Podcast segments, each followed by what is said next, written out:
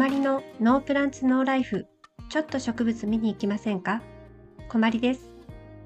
この番組は隠れ植物好き会社員である私が休日に行く植物店の紹介や雑談を埼玉の片隅をキーステーションにしてとにかくこっそりとお届けするつもりのポッドキャストです。最近暖かくなって春ですね。会社の前の桜もちらほら咲いてきました。皆さんのインスタやツイッターでは開墾植物の花も咲いてきているようですね。私のところでは、オベサとオトンナのヘレ、ユーフォルビオイデスは年中咲いていて、チレコドンレティキュラーツス、言えてよかった。言えてましたよね。万物草ですね。こちらはそろそろ花芽が大きくなってきました。万物草は貨幣が枯れても残り続けてあの複雑な造形のトゲになるんですよね。本当に不思議な植物です。この万物層は栃木県にあるレディーバードさんで昨年12月に行われたナイトフェスのイベントでお迎えした株です。レディーバードさんもインスタでフォローされている方も多いかもしれませんが、テントウムシの可愛いアイコンのお店ですよね。よく見ると、レディーバードさんのアイコンにノープランツノーライフって書いてありました。真似したわけではないのですが、失礼いたしました。そして勝手に親近感を持ってしまいました。レディーバードさんで寒い季節のイベント、そして夜のイベントには初めてお伺いしたのですが、外でシャボン玉が飛んでいて、ストーブもちゃんと何台かあったと思います。お子さん連れの方もいらっしゃって、焼きたてのピザやコーヒーもうまいものもあって、寒い時期だったのに暖かい感じがして、とっても雰囲気が良くて楽しめました。置いてある株も素敵でしたし、また行きたいなと思います。こちらで万物層の他にまん丸の光堂もお迎えしたんでした。パキポディウムナマクアナムですね。うちのパキポディウムたちはやっと葉っぱが出てきました。今年は一応寝てくれたパキポディウムもいるので花が咲くといいなと思っています。先ほどレディーバードさんでお迎えしたといったまん丸の光堂は葉っぱがすべて落ちてまん丸のボディにトゲトゲしかなくてウニみたいになったままなので起きて葉っぱが出てほしいですが冬型と言われるパキポディウムなのでどうでしょうね。光堂については一言で冬型と言われるような動き方もしていないような気もするので予測が難しいです。パキポディウムたちは室内管理だと暖かすぎたのか一昨年前は落葉すらせず眠らなかったせいなのかお花は見れなかったんですよね。そのあたりの加減って本当に難しいですね。いろいろ場所や香料も変えているつもりですが、なかなか難しい。そろそろ外に出している株もあるので、外に出すと風とか LED の電気代はかからないですが、細かい調整は難しくなりますよね。元気に育ってくれればそれでいいと思ってはいるものの、開墾植物の開墾部はより丸く太く、アガベは綺麗な形で育てたいという欲もあったりします。話は変わりますが、今日はあいにくの雨なのでそれほどでもないですが、花粉は今年多いようですね。スギ花粉の季節が終わるとヒノキの季節がやってくる。自分が育ててる植物にたくさん花がつくとわーっと喜んでますが、杉やヒノキはそうは思えなくて、本当に人というか私自身、業の深い生き物なんだなぁとそういう時に思います。そして今年は花粉症の症状がひどいので、先日病院に行ってきました。すごい混んでいて待ちました。よく考えたら待ってばかりの人生です。イベントで並び、ラーメン屋さんで並び、平日は座りたいがために始発電車を待って並んで、会社の近くのコンビニはお昼の時間混んでいて、そこでもやっぱり並んでいます。先日知り合いがオンライン診療で後で自宅に薬が送られてくるサービスを使って花粉症の薬をもらったって言っていました。確かにイベントやラーメン屋さんと違って先に待ち受けているであろう楽しみがない分病院での待ち時間はちょっと辛いですよね。その方は即薬っていう名前のサービスを使ったらしいんですが調べたら最近はいろいろあるんですね。オンライン診療は保険も効くらしいので私も今度チャレンジしてみようかなと思っています。花粉症の症状さえ緩和できればこれから山のようにある植物イベントにももっと楽しく参加できるはず。先々週3月5日の日曜日に富士山メッセで行われた富士山フェスタ。すごい人出だったみたいですね。新幹線で行かれた方もたくさんいらっしゃいましたし、行きたかった。楽しそうでしたもん。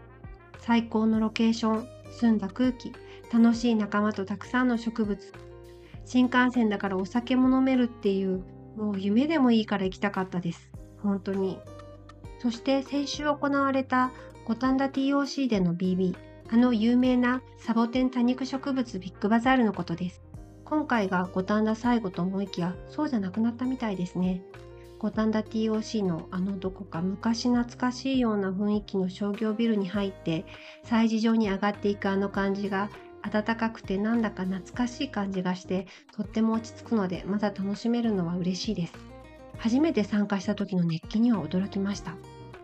今回は出店者の方も多く多くの方が行かれたみたいですね。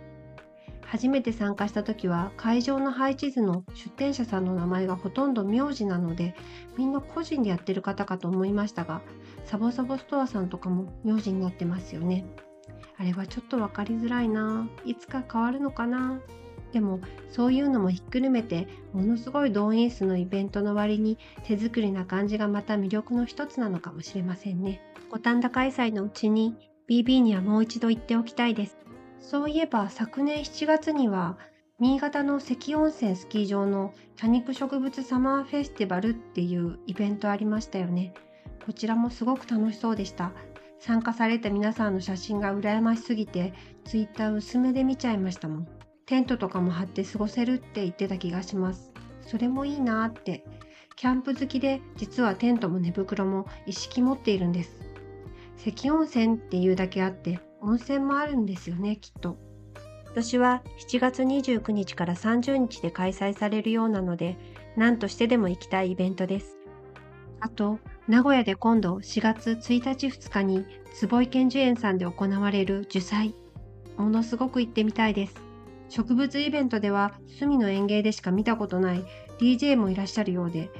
ピザやお酒もあるらしく全くもってパリピーではないんですが楽しい植物イベント大好きです。それに私名古屋生まれでして毎度知らんがな情報で恐縮ですがそんなに知らない土地でもないのでなおさらなんですよね。でも残念ながら行けないと思うので行かれた方インスタやツイッターで楽しい様子を教えてください。あと西武八木沢の羊とヤギさんで行われるライトハウスプランツさん略してライプラさんとのイベントも4月21日から23日まで行われますよね。今回も素敵なおべさがたくさんあるんだろうなと思っています。羊とヤギさんで行われるこのイベント、金曜日がイベント初日っていうのが私のような土日休みの会社員泣かせですよね。昨年6月に行われた会にお伺いした時は初日に行きたい気持ちが強すぎて早退してイベントに行くという暴挙をしてしまったくらいだったので早退していったら遅かったせいもあって空いていて羊とヤギの店主さんともライプラさんのお店の方ともその時いらしていたコーヒー屋さんのブラックライフコーヒーさんともお話ができてブラックライフコーヒーさん今回もいらっしゃるそうですね。その名の通り全身黒なのでぶれないプロ意識に感動した記憶があります。そのイベントではオベサを死ぬほど目に焼き付けましたし羊とヤギさん自体そんなに広いお店じゃないのでアットホームな感じで皆さんおべさ愛が溢れていて熱量が半端なくて私は超絶楽しかったです。羊とヤギさん通常は作家さんの素敵な陶器の鉢や食器を扱っているお店なんですが前回のイベントでは私が今まで見たことがない量のおべさに興奮しすぎて鉢をあまり見られなかったことを反省していて今度はおべさ体制もついてきたと思うのでもう少し鉢もゆっくり見られると思いますそういう自分でいたいあ、ライプラさんでは、オベさんのルートモンスターっていうフィギュアも取り扱ってますよね。あれもかっこよくて可愛いですよね。私は黒のやつを持っています。これから本当に植物イベントが多くて楽しいシーズンの到来ですが、欲望の赴くままだと体とお金がいくらあっても足りませんよね。私としては植物イベントは何もお迎えできなくてもいろんな素敵な株をリアルにたくさん見れる眼福タイムだと思ってまして美味しいご飯を食べながらコーヒーを飲みながら植物について植物好きの皆さんと会えたり語ったりできる貴重な機会でもあり明日への活力にもなっています。いろんなイベントに行って「ほほう今度はそうきましたか」とか心の中で勝手にイベントつぶって斜めから楽しむのもありかと思います。今回はただただ植物イベント愛を伝えただけの回になってしまいました。そんな私にも甘いマシュマロメッセージを投げてくれた方、ありがとうございます。ちゃんと拝見してありがたすぎてニマニマしています。今回も聞いてくれていればいいのですが、聞いてくれていなくても、どこかで元気で植物を育てて楽しんでいてくれれば嬉しいです。これを聞いてくださっている皆さんも、どうかお体は大切に。元気があれば何でもできます。イベントにも行けますし、園芸だって楽しめます。それでは皆様、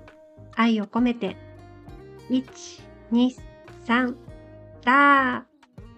これからもどうぞよろしくお願いします。こまりがお送りするノープランツノーライフちょっと植物見に行きませんか？今回はこの辺で。また次回お耳にお届けできれば幸いです。それでは皆様、ご自愛僭越にお過ごしください。今度はどこに植物見に行こうかな。直近では北千住の植物が置いてあるカレー屋さんアークさんに行ってきます。困りでした。